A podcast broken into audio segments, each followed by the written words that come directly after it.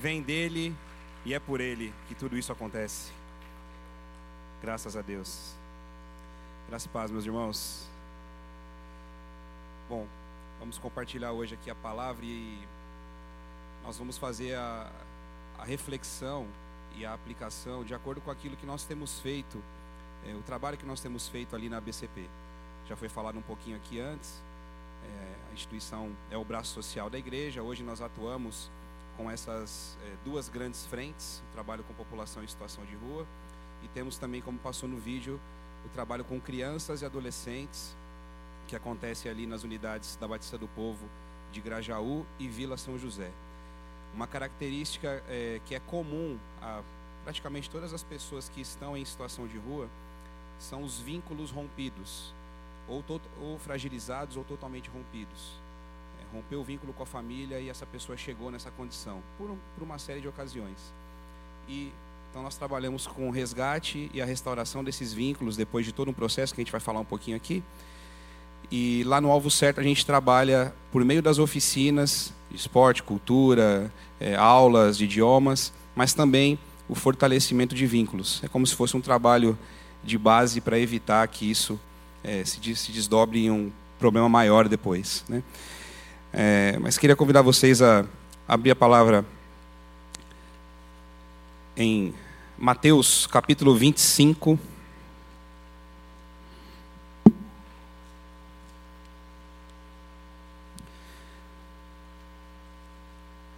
Mateus capítulo 25, nós vamos ler do versículo 31 ao 40. Busquem nas suas Bíblias físicas, digitais.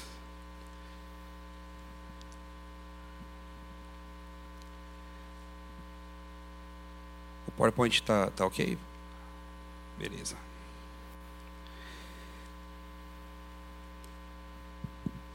Então, Mateus 25, a partir do 31, diz o seguinte: Quando vier o filho do homem na sua majestade e todos os anjos com ele, então se assentará no trono da sua glória. E todas as nações serão reunidas em sua presença, e ele separará uns dos outros como pastor separa os cabritos as ovelhas. E porá as ovelhas à sua direita, mas os cabritos à esquerda. Então dirá o rei aos que estiverem à sua direita: Vinde, benditos de meu Pai, entrai na posse do reino que vos está preparado desde a fundação do mundo. Porque tive fome e me destes de comer, tive sede e me destes de beber. Era forasteiro e, hospedaste, e me hospedastes. Estava nu e me vestistes. Enfermo e me visitastes. Preso e fostes ver-me. Então perguntarão os justos: Senhor, quando foi que te vimos com fome e te demos de comer? Ou com sede e te demos de beber? E quando te vimos forasteiro e te hospedamos? Ou nu e te vestimos? E quando te vimos enfermo ou preso e te fomos visitar? O rei, respondendo, lhes dirá: Em verdade vos afirmo que sempre que o fizestes a um destes meus pequeninos irmãos, a mim o fizestes. Amém?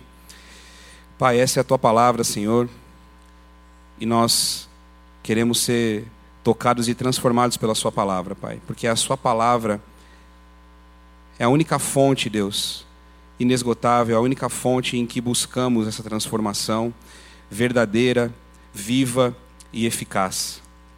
Por isso nós pedimos, Pai, que o Senhor fale conosco, que a Sua presença continue aqui conosco, Pai, nessa tarde.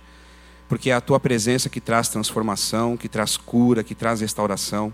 E tudo que fazemos, Senhor, é para a honra e glória do Teu nome. Em nome de Jesus. Amém. Antes da gente prosseguir aqui na, na reflexão desse texto, é, eu vou compartilhar um pouquinho com vocês para quem ainda não me conhece ou para quem me conhece há menos tempo, um pouquinho do, da minha história. E quando os pastores me convidaram aqui para pregar, né? Pregar é uma coisa muito forte, né? O pastor Rafael, que inclusive está num casamento agora, por isso que, eles não, não por isso que ele não está aqui. O pastor Rafael fez o convite, e aí eu pensei assim, será que não pode ser um louvor, não? Alguma coisa que está mais dentro da zona de conforto, né? Já estou mais acostumado. Mas é só pregar a palavra, né, pastor? Tem segredo, né? E antes de seguir, então, é, sou o Douglas, o vulgo Doug, né? Se fala Douglas, as pessoas não conhecem mais, né? O Doug. Sou casado com a Glá, aquela moça linda ali, que tem me suportado, literalmente, em todos os sentidos de suporte e, su e suportado. Nós temos o Lucas e o Lorenzo, nossos dois é, filhos. E me converti no ano de 2001, na Igreja Batista do Bom Retiro. Então ali é, foi meu primeiro. Minha mãe e meus irmãos já, já estavam indo. É, eu ainda não queria muito saber. Né? Espera um pouquinho, daqui a pouco a gente vai. Espera mais um pouquinho só. Mas num dia estive lá e senti essa presença que quando a gente sente, né, é uma experiência transformadora, restauradora, e a gente tem o toque do Senhor, então aquilo transformou totalmente. E aí, nesse, é, nesse período, eu comecei a frequentar aqui a Igreja Batista do Povo, mais ou menos em 2002. É, na, na igreja, então, não tinha o culto de jovens todos os sábados, né? E aqui é, já tinha o culto com o pastor Ivênio todos os sábados, então, quando não tinha lá, eu vinha para cá. Aí você já conhece a história, né? Foi vindo, foi vindo, foi vindo e fui ficando. E isso de 2002, então, desde então, é, tenho estado aqui na Igreja Batista do Povo. E nessa época, ali por volta de 16 anos, é, como todo, todo adolescente nessa fase, pensando o que, que vai fazer da vida, né, terminando ali os estudos e pensando o que, que eu vou fazer, como é que eu vou é, sustentar. Já estava namorando com a Glá, então já preciso preparar para casar. é, já era uma intenção nossa mesmo né, na, naquele período, iniciando o namoro, mas começamos a namorar para casar, essa foi a ideia. E nessa pesquisa, então, bom, antes, né, é, o sonho de criança era ser jogador de futebol. É, pô, tá, tá vendo? Eu podia hoje estar realizando um sonho de criança, Giba, é, como Daniel Alves, né, trazendo algumas milhas para casa. Mas aí, na minha conversão, é, mudou totalmente a minha forma né, de, de, enxergar as coisas, de enxergar o mundo, e aquilo foi determinante. Na época eu até jogava, mas comecei a ter que deixar de jogar porque conflitava com as atividades da igreja. Então eu tinha que escolher ou ia para a igreja ou ia para os jogos. E aquilo começou a transformar é, a minha vida como um todo. É, por, por ter essa ligação com a parte esportiva, então comecei a pesquisar alguma coisa na área de fisioterapia, é, então, aquele, aquele, conflito de todo adolescente. Né? Cheguei a fazer o, o vestibular para isso, mas não era, não era ainda aquilo que, que eu sentia de Deus que poderia ser para a minha vida. E comecei a orar e buscar o Senhor, é, porque eu queria que a minha profissão, que, que, eu, que eu teria de sustento, pudesse, de alguma forma, é, contribuir para transformar a vida de pessoas. Esse era o desejo que tinha no meu coração. Então, comecei a pesquisar psicologia, serviço social é, essas profissões que têm mais a, o contato direto, né? É, e aí, numa conversa um dia com o pastor Paulo, é, ele sugeriu assim: olha, pesquisa sobre terceiro setor. Ter, terceiro setor, eu nunca ouvi falar. Sobre... Aliás, quem conhece aqui, quem sabe o que é terceiro setor? Levanta a mão. Ah, tá vendo? Tem gente que ainda não sabe, então vamos explicar aqui. É, então ele falou para pesquisar sobre isso, sobre terceiro setor. E o terceiro setor são as organizações da sociedade civil é, não ligadas né, eh, ao governo, chamado de não governamentais, né? não ligadas ao governo, não, porque existe uma conexão, mas são as organizações de sociedade civil de, de interesse público. O primeiro setor é considerado o Estado, o segundo as empresas e o terceiro setor é, organizações como a BCP, como o INSEC, como, como tantas outras que existem. São mais de 700 mil organizações formais no país. E aí fui pesquisar sobre isso e eu encontrei um curso de graduação, que era o único que eu poderia fazer, é, numa faculdade em São Bernardo. Aliás, eu acho que nunca mais teve esse, esse curso, que Deus separou essa turma para fazer a graduação, porque depois, depois disso nunca mais achei graduação em terceiro setor, só pós-graduação e outros cursos. E aí então comecei a estudar sobre isso, e nessa mesma época a igreja já estava pensando em criar a ABCP. É isso meados de 2005, é, a BCP então foi registrada em 2007. Eu já estava atuando como voluntário em algumas áreas, né, nessa parte social, e, e, a BCP, sobretudo nesse início, reuniu várias ações que, que aconteciam aqui na igreja. É, tinha atendimento médico, atendimento social, concessão de cestas básicas, já tinha o trabalho com população em situação de rua, é, curso de alfabetização de adultos, tinham várias ações, várias frentes, e a ideia é, na pessoa do pastor Jonas e da Igreja Batista do Povo, foi realmente criar uma organização até para que pudesse facilitar essa atuação desses projetos, se organizar em forma de projetos, é, facilitar também a expansão disso, para não ficar somente via igreja, mas como uma organização formal, é, constituída e reconhecida pelo poder público, de ampliar as possibilidades. E aí participei da, da, da fundação, da estruturação e da fundação nesse período final da BCP, e até então, antes eu tinha trabalhado com, com outras áreas, com telemarketing, vendas, é, venda de anúncio por telefone, outras coisas que é, eu vinha fazendo até então. É, mas quando foi então criada a BCP, eu fui convidado para iniciar. Então o pessoal até brinca hoje que já, já aparece, quando o Conselho Fiscal avalia, já aparece no balanço patrimonial. Está né? Tá lá o, o 001, né, Ricardo? então iniciamos na época com a assistente social Elisângela, com o Gilberto, que foi o primeiro presidente, Dr. Charles, é, também estava na vice-presidência, o grupo ali, Madalena, tantos outros que já vinham fazendo né, um trabalho sensacional já há muitos anos. É, esse trabalho com população em situação de rua, é, não sei quantos de vocês sabem, mas ele iniciou, o, o Sopão iniciou numa reunião aqui é, de famílias da igreja, logo que o pastor Jonas chegou, em 99 para 99 e teve aqui a reunião, o Natal, né? E tinha, quando o crente reúne, junta muita comida, né? então tinha muita coisa. E, e não que tinha os restos, mas sobrou muita coisa boa. E aí o pessoal ali, né, o Gilberto, o pastor Ivener, é, o que a gente vai fazer com tudo isso? Vamos fazer um Armitex, vamos levar. E de lá para cá, nunca mais parou. Né? De lá para cá, nunca mais parou. E depois foi estruturando, foi organizando é, e cumprindo cumprindo essa palavra né, aqui de, de Mateus 25. É, então, esse foi o histórico, aí só para contextualizar é, em relação a, a quem sou eu né, e por que, que eu estou aqui, como que eu, que eu cheguei aqui. E estou na BCP então desde o início, 14 anos. E, e hoje então a gente tem esse, essas frentes de atuação que vocês estão conhecendo.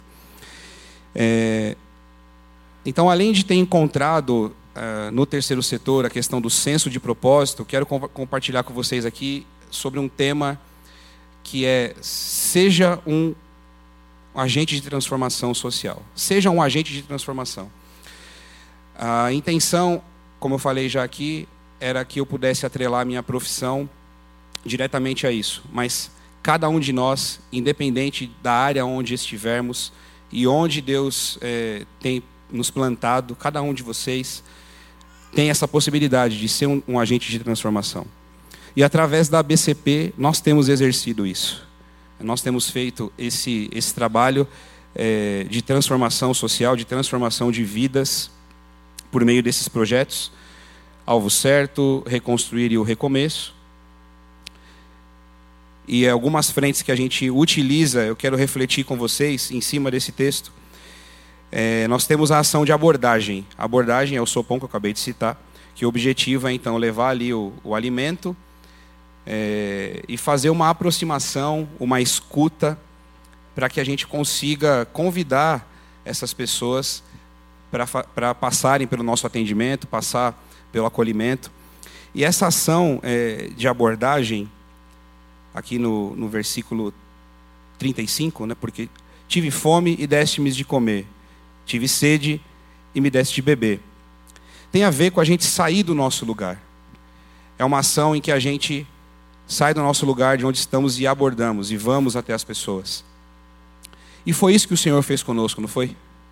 Foi exatamente isso é, que Jesus fez. Ele deixou o seu lugar, ele deixou o lugar ao lado do Pai e veio aqui nos abordar.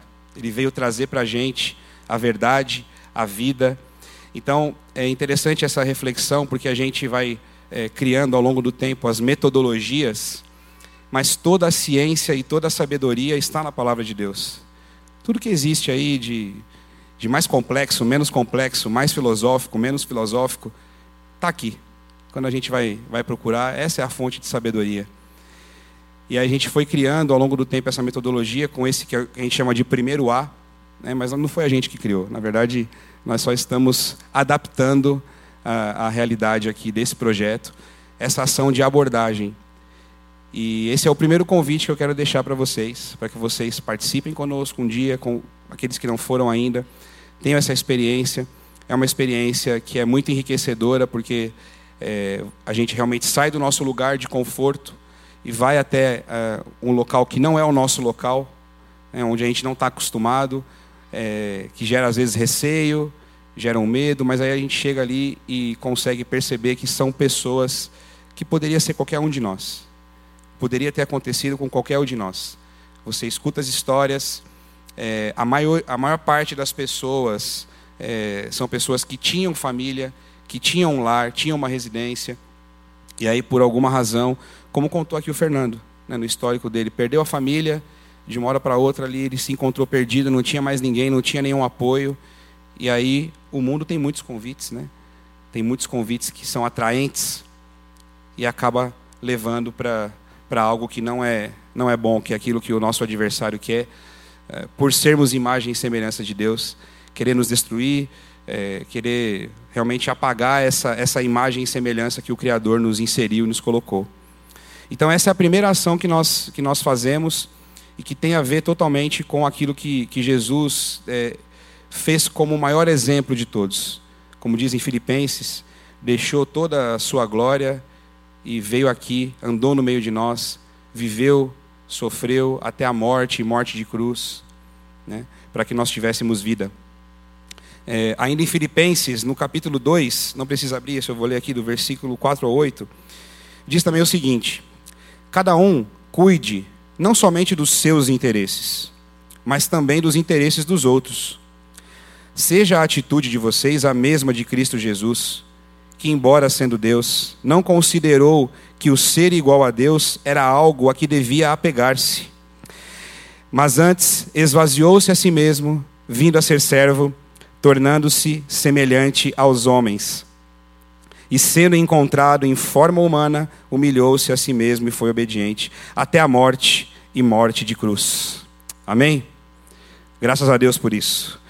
O verso 36 diz: Estava nu e vestiste-me. Então, isso tem a ver é, também com a ação que nós fazemos no acolhimento. Depois que a gente faz essa ação de abordagem, é, nós fazemos esse acolhimento e ali a gente oferece espaço para banho, troca de roupa, é, atendimento social, atendimento médico. E aí a gente começa a conferir alguma dignidade àquela pessoa, né, que estava numa condição subhumana.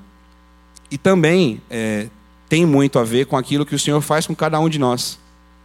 Depois que Ele veio até nós, Ele nos abordou, nós compreendemos, e aí a gente começou a dar o primeiro passo, fomos até Ele, e aí Ele nos acolhe ele nos acolhe e começa é, um processo de, de transformação e de restauração na nossa vida. Não é assim que acontece, gente? Não é assim?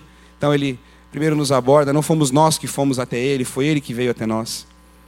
E aí ele nos acolhe, começa a cuidar, começa a, a olhar para cada um de nós dentro das nossas necessidades, na nossa individualidade, porque ele olha para nós, não trata como manada, né? Ele olha para cada um de nós, a nossa digital, é impressionante como que tanta gente no mundo tem tanta digital diferente. Deus é um Deus muito criativo, né? não, não, repete. então esse é um segundo é, passo que a gente tem no projeto Reconstruir, onde a gente faz esse, esse acolhimento que tem é, muito a ver com, com essa passagem. É, estava nu e me deram de vestir. Isso tem a ver então com dignidade. Esse é o principal propósito é enxergar esse, esse ser humano como alguém semelhante, é, não de maneira, olhando de uma maneira superior nem inferior, mas como igual. Né? E aí começar a dar essa possibilidade, essa oportunidade de uma transformação. E aí eu queria é, ler com vocês também, capítulo 15 de Lucas. Lucas capítulo 15.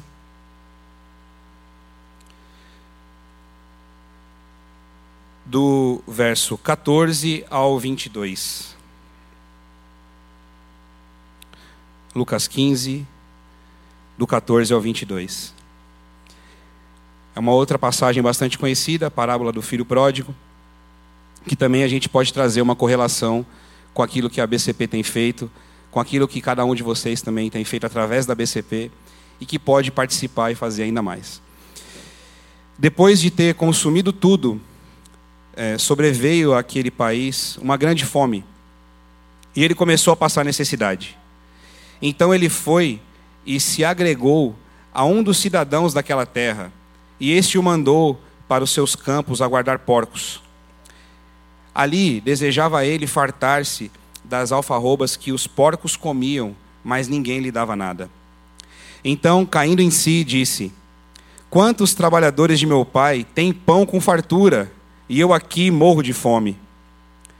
Levantar-me-ei e irei ter com meu pai, e lhe direi: Pai, pequei contra o céu e diante de ti. Já não sou digno de ser chamado teu filho. Trata-me como um dos teus trabalhadores.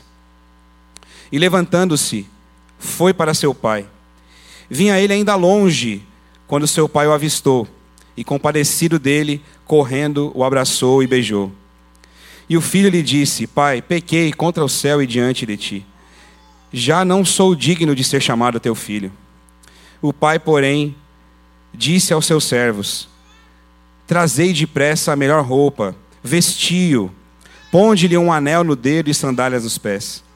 Trazei também matai novilho cevado, comamos e regozijemo-nos porque este meu filho estava morto e reviveu, estava perdido e foi achado. E começaram a regozijar-se. Aqui é uma outra passagem que a gente faz uma correlação com conferir dignidade. Tem a ver com dignidade. Esse filho, ele é, saiu de casa, perdeu tudo que tinha, gastou tudo. E aí a, a própria passagem diz, né? Eu já não sou digno, já não sou digno. Muitos de nós nos sentimos assim é, muitas dessas pessoas é, nessa condição e em condição de vulnerabilidade também se sentem dessa forma. E o que o Senhor faz conosco, que é representado na imagem desse Pai, é devolver e conferir a credibilidade. O pai não perguntou em nenhum momento, não deu nenhum sermão é, nesse retorno do filho. Ele estava mais preocupado em investir. Não, não, não tinha a ver com os bens que ele conferiu ali para esse filho no retorno, mas de devolver a dignidade. E é isso também que a gente acaba é, fazendo com todo esse trabalho. É, tanto no acompanhamento que a gente realiza, onde ele já tem ali um processo de, de saída da situação de rua, então ele já está numa outra condição. E depois também nas repúblicas, como o doutor Elcio colocou aqui, são casas que qual, qualquer um de nós aqui, irmãos, poderíamos morar tranquilamente. Aliás, quando a gente, eh, antes de inaugurar essas novas casas, a gente montou, falou assim, acho que eu vou dormir aqui uma noite, porque depois o pessoal vai chegar, não vai dar para dormir mais aqui. Mas são casas excelentes, é, que, que nós fizemos uh, pensando justamente nisso. Essas pessoas elas precisam ter o resgate da dignidade. Isso é, é um fator primordial para que eles continuem dando sequência no tratamento e na recuperação, no seu projeto de vida. Então precisa ser um lugar digno. Né? E é isso que, que a gente é, vê nessa representação da parábola do, do, filho pródigo e o que esse pai conferiu. E é o que o Senhor faz com cada um de nós. Ele, ele nos devolve essa dignidade. A gente sai de um estado, é, de uma condição lastimável, ele vem, nos aborda, nos acolhe e devolve para nós essa dignidade. Então, o final dessa passagem não tem a ver com os bens que o pai podia conferir a esse filho mas tem a ver com essa devolução é, da dignidade. E, e também representa algo muito importante, que é a reconstrução de um vínculo. Um vínculo que estava é, rompido. Né? O pai poderia, de repente, ter uma outra atitude, mas não, ele, ele é, recebeu, foi reintegrado, foi restaurado esse vínculo. E é isso também que a gente procura fazer no nosso trabalho ali com cada um deles de acionar as famílias, sempre que é possível, fazer essa aproximação. É, quando isso não é possível por alguma razão, ou porque vai colocá-lo em uma situação de risco, a gente incentiva que ele crie novos vínculos. Então está aqui o Fernando como um exemplo. Né? Ele, o Fernando não teve nenhuma restauração de um vínculo antigo, mas ele criou vínculos novos, que são vocês aqui. Ó, vocês são os vínculos novos do Fernando. Certo? Criou vínculos novos. Hoje ele se sente parte de um todo, né? ele se sente alguém que pertence a uma comunidade. E isso é extremamente importante. Ele não está à margem, Ele não é alguém invisível. Ele é alguém que é, é um conosco aqui, faz parte do nosso corpo. Então, esse é um outro, um outro aspecto que tem a ver com aquilo que a BCP tem feito através desse que é, o Senhor também faz e, e, realiza com cada, com cada um de nós.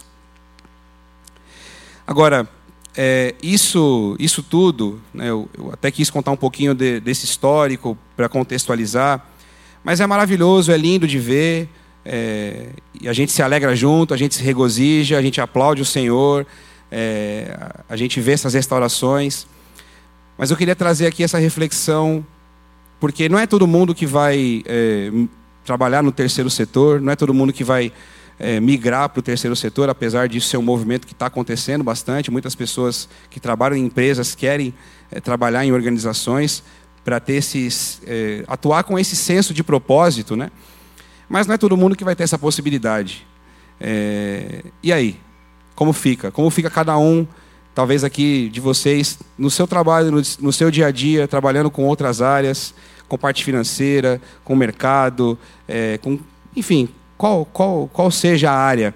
Como que você pode enxergar? Como é que você pode é, colocar isso na prática? Porque isso não é papel somente é, da igreja e da BCP como instituição não é institucional. É um papel de, de cada um de nós. Cada um de nós que recebeu é, todas essas ações do Senhor. Né? O Senhor fez isso conosco, fez a nossa vida. Então, cada um de nós também tem essa possibilidade é, de devolver, que é o que o Fernando, como comentou aqui, ele é um voluntário. Então, depois de ter saído de todo esse processo, ele consegue ainda é, ser agente de transformação na vida de outras pessoas. E aí eu queria ler com vocês, é, ainda em Lucas, no capítulo 10.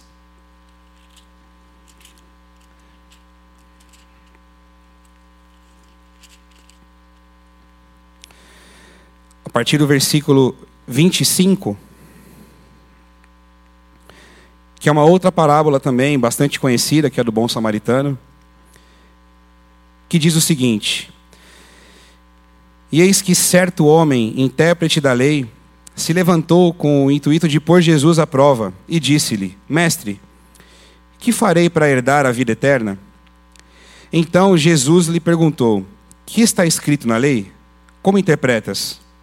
A isso ele respondeu: Amarás o Senhor teu Deus de todo o teu coração, de toda a tua alma, de todas as tuas forças e de todo o teu entendimento. E amarás o teu próximo como a ti mesmo. Dr. Elcio trouxe esses textos aqui na, na fala dele. Então Jesus lhe disse: Respondeste corretamente, faze isso e viverás. Ele, porém, querendo justificar-se, perguntou a Jesus: Quem é o meu próximo? Jesus prosseguiu dizendo: Certo homem descia de Jerusalém para Jericó e veio a cair em mãos de salteadores, os quais, depois de tudo lhe roubarem, e lhe causarem muitos ferimentos, retiraram-se, deixando-o semi-morto. Casualmente descia um sacerdote por aquele mesmo caminho e, vendo-o, passou de largo. Semelhantemente, um levita descia por aquele lugar e, vendo-o, também passou de largo. Certo samaritano, que seguia o seu caminho, passou-lhe perto e, vendo-o, compadeceu-se dele. Vamos ler de novo esse versículo 33. Certo samaritano que seguia o seu caminho, passou-lhe perto e, vendo-o, compadeceu-se dele. E chegando-se, pensou-lhe os ferimentos, aplicou-lhes óleo e vinho, e colocando sobre o seu próprio animal, levou-o para uma hospedaria e tratou dele. No dia seguinte, tirou dois denários e entregou ao hospedeiro, dizendo: Cuida desse homem, e se alguma coisa gastares a mais, eu te indenizarei quando voltar. A principal diferença aqui foi que ele passou e ele não somente viu, e isso também é uma outra coisa que é, muitas vezes a gente ouve nas abordagens, que muitas pessoas passam e não, não veem essas pessoas. Parece que vira ali uma parte da paisagem, né? E, e quando a gente faz essa abordagem, a gente consegue ali enxergar então que são pessoas, são vidas. O bom samaritano ele teve a diferença de que ele não viu somente, mas ele enxergou. Ele parou e ele percebeu aquela pessoa. Percebeu aquela necessidade que ele estava passando naquele momento. E aí ele foi atrás de cumprir aquilo que precisava para é, começar a resolver o problema. Né? Ele não, tanto que a gente depois não vê o, o decorrer da situação, mas naquele momento ali, é, aquilo que foi necessário para acolher e para atender a necessidade, ele fez. Então eu quero é, trazer essa aplicação, é, que além dos trabalhos que você pode se envolver conosco, que esse é um convite e nós queremos muito que você participe conosco, que você se engaje, sendo um voluntário, sendo um doador, é, levando possibilidades, de repente, de onde você trabalha, na empresa que você trabalha, é, o local onde você está, enfim, isso é muito importante porque é seu, está aqui, né, no, no, na nossa casa. Mas, independente disso, é, que você comece a abrir os seus olhos e perceber isso, e enxergar, assim como fez o bom samaritano. Não é somente aqui que você pode ter essa possibilidade de, de atuar dessa forma, de ser um agente de transformação de ser um canal para que alguém tenha é, de volta a dignidade, tenha de volta a possibilidade de sonhar, de projetar a sua vida. Talvez onde você está, no, no seu local de trabalho, talvez é, algum familiar seu, talvez alguém que você esteja vendo, mas não esteja enxergando.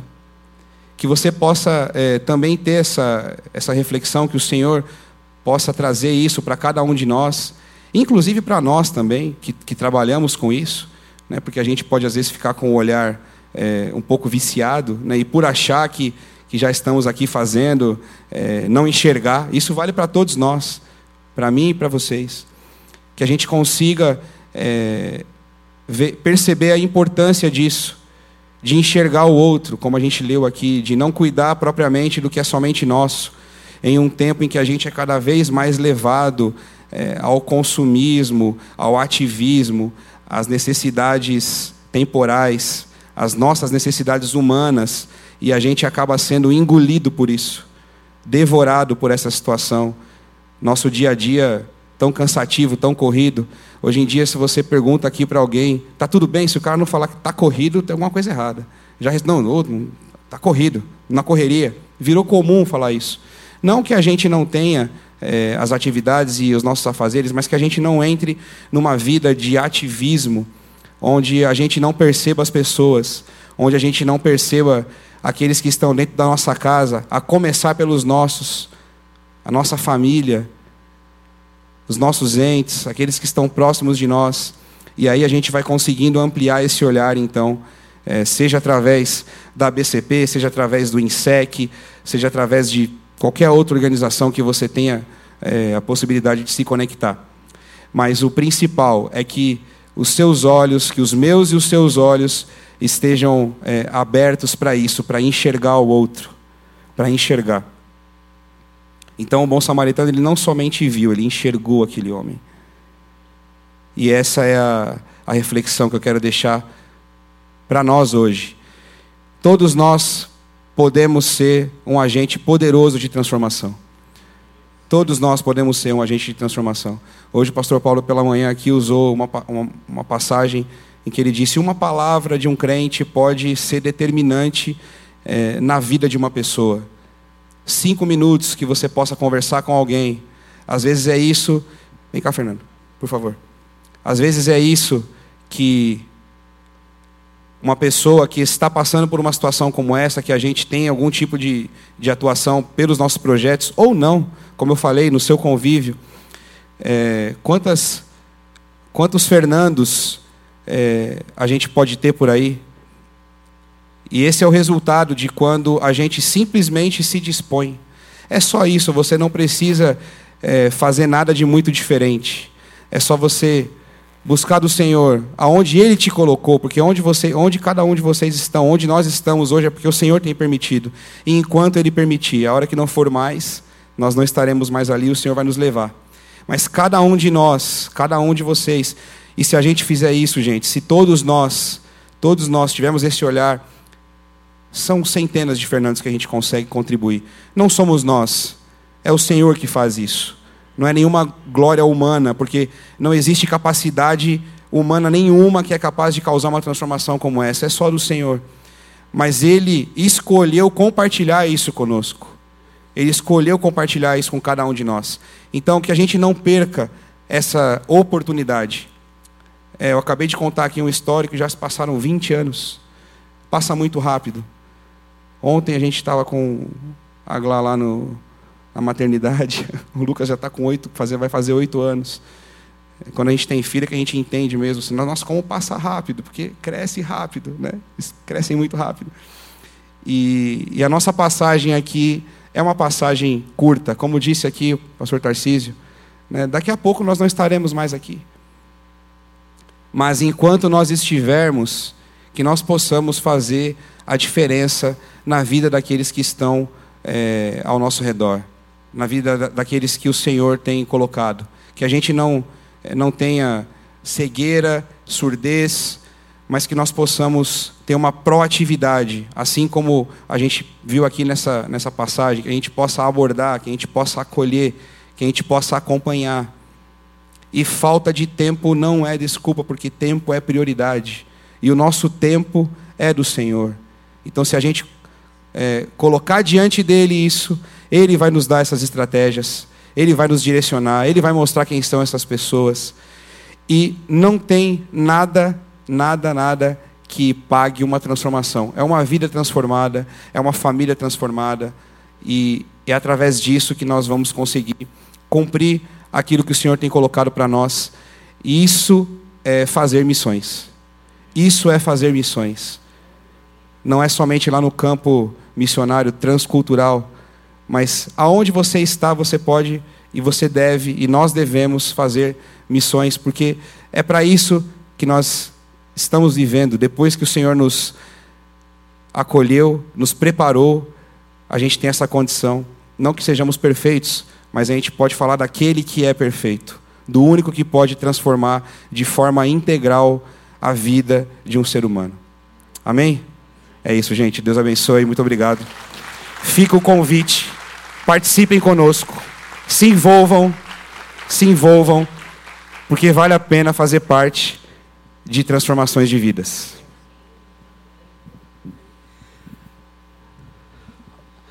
Querida, obrigado, Doug. Vamos orar, queridos. Vamos orar pelo Doug, pela vida dele, por esse ministério, por tudo que Deus tem feito. Isso, estenda suas mãos para cá, você que está em casa também, que você possa estender as suas mãos, vamos abençoar a vida dele. Pai, nós queremos diante do Senhor agradecer ao Senhor por ter levantado a vida dele, que coloca o seu, o seu tempo para estudar recursos, estratégias para conduzir essa equipe. Fortalece, ó Deus, a saúde do Doug, a vida dele, guarda ele das estratégias de Satanás nós queremos nesse instante pedir ao Senhor que guarde a vida dele, o casamento dele, a família dele, os filhos dele. Abençoados sejam os caminhos do Doug, da equipe e do trabalho das mãos dele. Nós, como igreja, abençoamos em nome de Jesus. Amém. Graças a Deus. Pode aplaudir ao Senhor. Obrigado, Doug. Valeu. É, ainda nesse texto, querido, se você pode ficar de pé, eu só vou dar um recado. Antes de dar um recado, não posso dizer que no, no contexto desse texto que o Doug trouxe para nós, nós vemos também ali o justo juiz. É o texto que explana os julgamentos das nações. E com isso, nós sabemos que enquanto estamos caminhando aqui, o Senhor Deus, o Espírito de Deus alcança novos corações. E talvez você pode estar aqui, nunca entregou ainda a sua vida para Cristo, ou você que está aí do outro lado da telinha e nos ouve, e nessa noite você foi tocado profundamente pela voz de Jesus, chamando você a se render definitivamente a Ele. Tem alguém entre nós que nunca entregou a sua vida para Cristo, que gostaria de fazer com que nós, como família, tomemos conhecimento dessa alegria, eu gostaria que você levantasse a mão assim: olha, eu nunca entreguei, eu quero entregar nesta noite. Tem alguém aqui em nosso meio que gostaria de entregar, que quer entregar a sua vida totalmente a Cristo, ao seu governo, ao seu reino? Não? Amém, amém. Glória a Deus. Queridos, eu quero lembrar toda a igreja da conferência missionária. É uma alegria para nós, todo ano nós temos essa conferência e será no próximo final de semana, começando no sábado, tá bem? Às 19 horas. Tem o, o aqui, já apareceu. Histórias que nos inspiram servir mais. Começa no sábado, às 19 horas, tá bem? No domingo, às 8, às 10 e 30, às 17 e também às 19, né? No domingo. Não é isso? Então, é, participe conosco. É a primeira vez que nós teremos o privilégio de fazer uma conferência ouvindo histórias da prata da casa. Margarete e Pastor Almeida. Eu, particularmente, já fui muito impactado pelas histórias deles. Vocês vão ter oportunidade de conhecer. Cibele Pereira, que são os nossos missionários que outrora lideraram também a BCP e hoje estão no sertão, tornando a salvação conhecida. E o pastor Jonas e a Solange. Então não percam, não. Vocês podem participar de todos os encontros. Nós vamos celebrar esse tempo com o Senhor e conhecer o que das histórias deles podem impactar o nosso coração. Tá certo? Vamos orar? Pai, nós te agradecemos, nós exaltamos ao teu santo nome, que o teu amor, Senhor, a graça que há no Filho de Deus e a comunhão no Espírito Santo esteja sobre o seu povo. Abençoa a semana, derrama graça que se há entre nós, ó Deus, fracos, ó Deus, precisando de portas de emprego, de respostas da parte do Senhor, Pai, toma em tuas mãos a semana do seu povo. Nós abençoamos a cada um pelo poder que há no nome de Jesus. Louvado seja o teu nome. Amém. Queridos, pode aplaudir ao Senhor. Vocês que estão em casa, obrigado por cultuar conosco, obrigado pela sua presença. Deus o abençoe.